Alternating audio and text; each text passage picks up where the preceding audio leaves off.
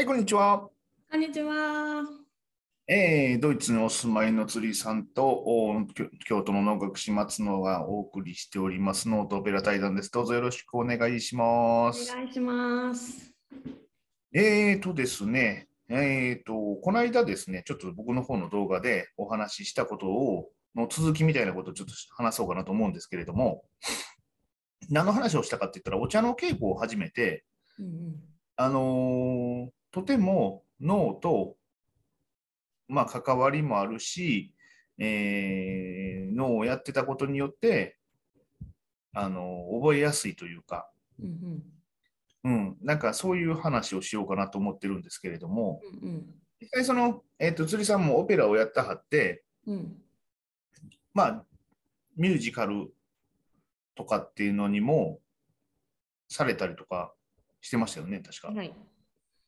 ね、なんかそういうなんて、なんかこう、フィードバックじゃないですけれど、あのー今やってることに、まあ、戻してくることもできるし、今やってる土台があるからこそ、こっち側のやつをやってもちょっと覚えが早くなるみたいなことってないですかね？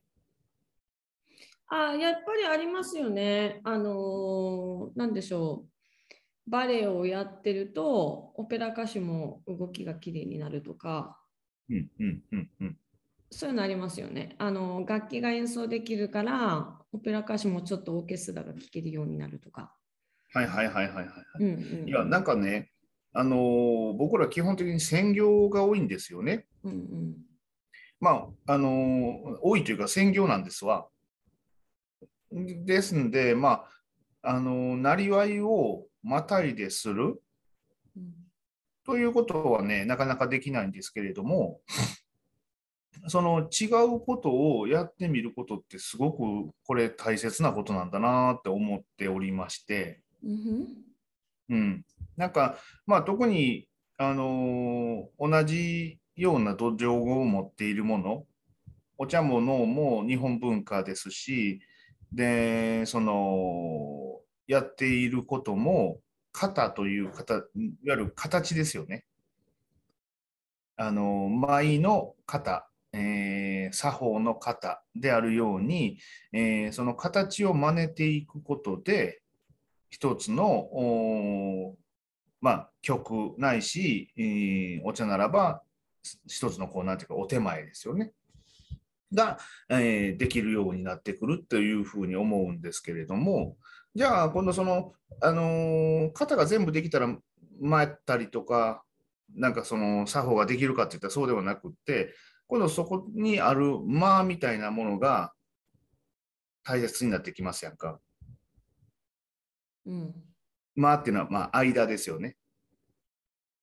その、単純に全部が同じリズムで、えー行われていったら何も面白くないわけで、うん、そのリズムが微妙に変わったりとかそのリズムを、まあ、他のところから受けて次の行動に移したりとか、えー、そういうふうなのを含めてもなんかすごく共通するところがあるし、えー、勉強になるなと思っているわけなんですよ。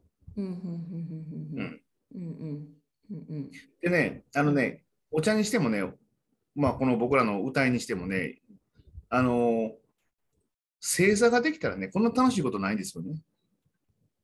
うん？星座？あのはい。正座がね、はい。みんな苦痛でしかないわけですやんか。うんうんうんうんで、正座が平気ならば、うんうん。なんて言いますかね、あの足から解放されるっていうか、あのねあの座れることができると、うんすごくいろんなことができるようになるんだなと思ってます。うん。うんうんうんうんうんうんまあ言うて僕ら買ってあのこっち側にはそのこの椅子を使ってここにこう椅子が。ティッシュが乗った椅子があるんですけどこの椅子。に座って高いい現代でうんうん。あのいわゆる腰掛けであのお稽古したりとか、えーお茶の世界でも今、皆さんそういうふうになっているって聞いてますし、あ、そうなんですか。へえ。そうなんかその、えっ、と、僕が行ってるお稽古場にも、あのいわゆる机と椅子ですよね、うんのセットみたいなのが置いてあって、うん。そうやってその、うん正座じゃなくって、うん。あの椅子でできるようになっていると。あ、そうなんですか。でも椅子の高さって普通の学校で例えば使う椅子と机みたいなんじゃなくて、その半分ぐらいの低めな椅子なんですか？あいやいやいや、普普通の椅子です。よ。うん。半分ぐらいの椅子にになりますと、今度やっぱ立ったりするのが、うこう、足の角度が90度やったらいいんですけど、こうなりませんか？んうんうん。お尻が下がるから、だから余計立てなくなっちゃうんで、普通の椅子です。だってこれだ、あれですもん。あの、こんな椅子です。あ、本当だ、本当だ、本当だ。結構高めな。うん。あの、えー、え、それ畳の上に乗っけるんですか？あとね、靴下がした。おお。あの、ちなみにこの椅子、ニトリで買ってきたんですけどね。ニトリって何ですか？あの、えっ、と、日本の、えー家具とかの、えーおなんだろう、えーお安い、お値段以上のニトリです。あ、そうなんだ。そうなんです。そうか、ニトリは知らないんだね。わかんない。ニトリは海外にはないのかな？ないでしょうね。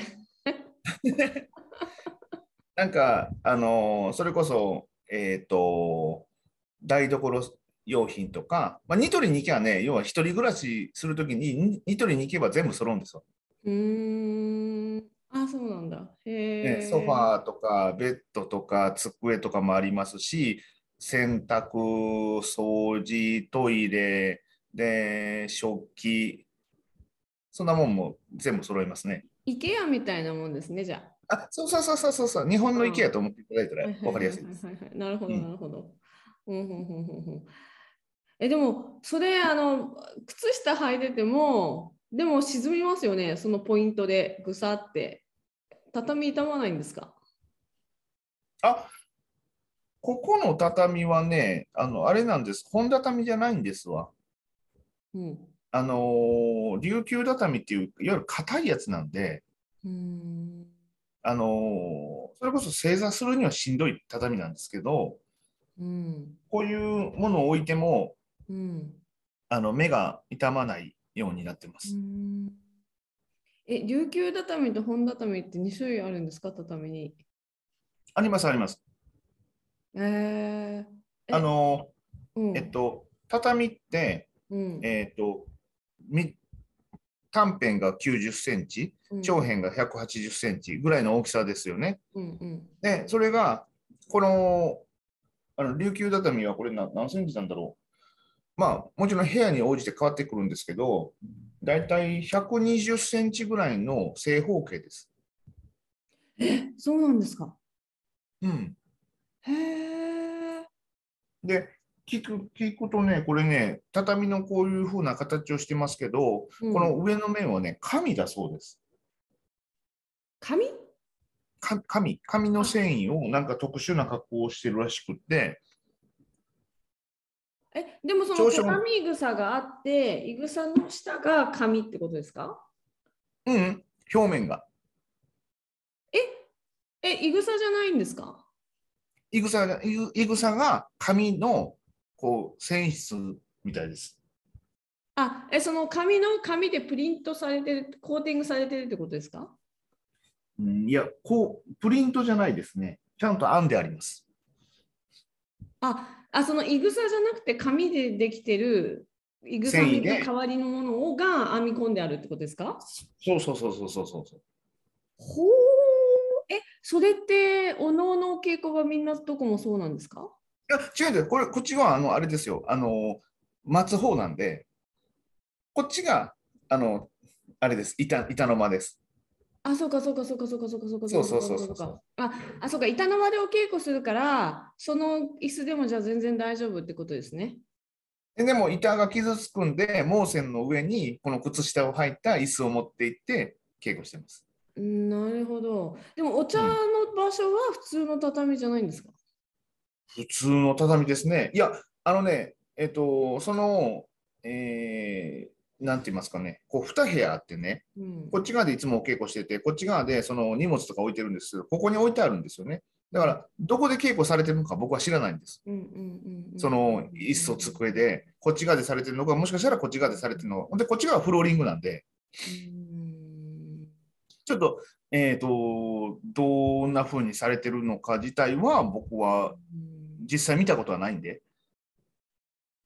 そうですよからないんですけど、でも今あれですよね、宴会場とかで畳の宴会場でも机と椅子が入るところが多いっていうのは聞いてるんですけど、うん、うん、そうです。えじゃあ日本人は全然正座しないんですかね？しないですね。座れないです。膝がなんか悪くなるとか言うんですよね。あのね、えっ、と、それはまあもちろん膝を悪くされた人は、うん、お医者さんから絶対に正座をするなって言う言われます。あ、そうなんですか。そうなんです。で、えーそれ以前に、あのー特に男性の方なんかはほとんど生活で正座をする時がないです。ああ。だから会社行って、電車乗って、帰ってきて、寝てみたいな感じですもんね。そう。だから、う。うん。あのね、お稽古していて、男性のうん。肩の股関節の硬さがね、うん。すごく硬いんですよね。えでも、股関節って横に開くとか、こう縦に開くとか、そういうレベルじゃなくて、しゃがむがもうできないっていうレベルってことですか？いや、あのね、正座ってね、こう、こう足を折ってませんか？うんうん。こういうふうにね。うん、で、結局、この形で足を折った状態で一番しんどいんですわ。まあ、足首言うたら女は性、しんどいですよね。でも、股関節ってあんまり90度じゃない？コース終わってたら。うんだから僕らってこう開けるんですよね。あ膝とっちからこっちにね。うんうんうんで、この状態で正座をしたらうん。うん楽だし、足も組めるんですわ。うんうんうんうん。でも、うん男性の多くはうん、こうしか曲がらへんんです足が。えでもさ、満員電車とかで座ってるおじさんがこう足ゲーンって開く人いるじゃないですか、結構、日本って。あのね、今ね、そういう方おられないですよ。かなり少ないですよ。あみんなちゃんとまっすぐ足こう揃えた状態で座れる感じなんですか？うん、あの、おおよそ多くの人は足揃えてはります。あそうですか。変わりましたね日本。昔こう男の人ってみんなこう足こうやって横に広げて満員電車なのにこう触んないでって思いながらこう女子生徒とかってこう横に避けるみたいな。なんか。だいぶ時代が古い、古古いですよ。古い。すいません。まあ、だから、あのートイレがまず和式のトイレがないですから座れないですよね。で、和式のトイレってどうしても、そのまっすぐじゃ座れないですね。こう足を開かないと、膝はい膝を開かないと。うん。でも、それがないから、うん。とにかく膝が開かないんです。本当？ええ。でもさ男性の普通の洋式トイレもさちょっとこう開かないとこう真ん中に届かなくないですか？えあのね、うんあのーそのひその まあまあそういう方がどんなトイレの仕方をしているのかは僕は知らないですよ。ただ本当に開かないんです。で足組まはったら楽ですよって言うんですけど足は組めないんです。足あの膝が開かないから。えでもさ膝開かなくても足首がこう入る横に入れば組めますよね一応足首さえやらなければ、足首もダメあのここが硬いっていうことは足首はもっと硬いです。うん。だから、えーそうなんですか。そう。だから体っていうのがすごく硬くなってあると思います。あそうですか。え、じゃあええ今って日本のお家今とかもなんか日本西洋風なリビングに。あごめんなさいね、ちょっとね、はい今ねあの、カメラの電池が切れちゃったんで、あもう一回も戻るかな。戻りますかね。はい。いや、でもそれはびっくりですね。なるほど。あのあの日本家屋で今まだそのなんだろう和式のお部屋があるとこってじゃあほとんどないのかしら？新しく新築建てるともう全部西洋風なリビングになっちゃってるのかしら？ほぼないと思いますよ。あっても、なんかこう、一室、何か用とか不明な和室があるぐらいのレベルで、そこで生活はされてないと思います。ほうえちなみに私はドイツに住んでますけどあのフフローリングしかないですけど無理やり正座して 無理やり低い机をあのちゃぶ台にしてますよ。あのね、うん、あの逆に少ないと思います。落ち着かなくないですか？正座しないと。私だって普通の椅子の上でもなんかついつい正座しちゃいますもん。あのいや、それはよくわかりますよ。僕もそうしてます。うん。あのー正座をするとつくづく思うのは日本人横脚だなっていう感じ？うんうんうんうんあのお尻がポコってはまるじゃないですか正座した時に。あまっすぐ、はいはい。まっすぐこう折ってもお尻がポコってはまるってことは これかなり大型だよねってちょっと自分で思いながら正座しちゃうんですけどなんか大型を直すための正座の仕方で足を揃えて足首も揃えて、足首の上にお尻を乗っけなさいっていうなんか大型の矯正の座り方っていうのがあってですね一時期それをこうトライしてたんですけど、あのね、うん横脚の方がいいと思いますよ。その安定がありますやん。開き直った。いや特に僕らはね、そういうあの荒いものとかするときはかなり足を開けるんで、うん大型で大脚でないとね、うんできないです。あそうか。そうそうそう。あでもその関節が柔らかくて外に開くのと大脚でこう立った時にも常にこう 開いてるっていうのはまた別じゃないですか。うんわかんないですけど、大脚の方がね、多分いあんその僕らもやってる時に、X 脚の人とかっていうのはやっぱり全然できないですかあそうですか。不安定が悪い。ら。というかね、その膝がうんここここ足があったとするしますよね。うんうんこう開いてこないとうんできないんですけど、あちょっとね、ごめんなさい、なんかね、カメラがね、あんま調子が良くなくて、あの音だけになってますけど、はい。あのそういうその動きができないとなかなかできないんですよね。うーんうんなるほど。あのー私よくこの間もなんだ違う動画でお話ししたんですけど日本人って基本的に平たいじゃないですか体が。うんうんうんあの頭も平たいしあの鼻も出てないしお腹のところもこう平たいじゃないですか。こう横から見ると寸胴だけど縦から見るとみんな細いじゃないですか。はいはいはいはい。でに私たちの体って横にアジア人の体型って基本的に横長だと思うんですよ感覚的に。うんスポンジポップみたいなイメージ的には。うんで足も足もここが広い広いでかいじゃないですかうんあの西洋人のイタリアの靴とかってヒューって細長いけど日本人全く履けないです内側が広いじゃないですか。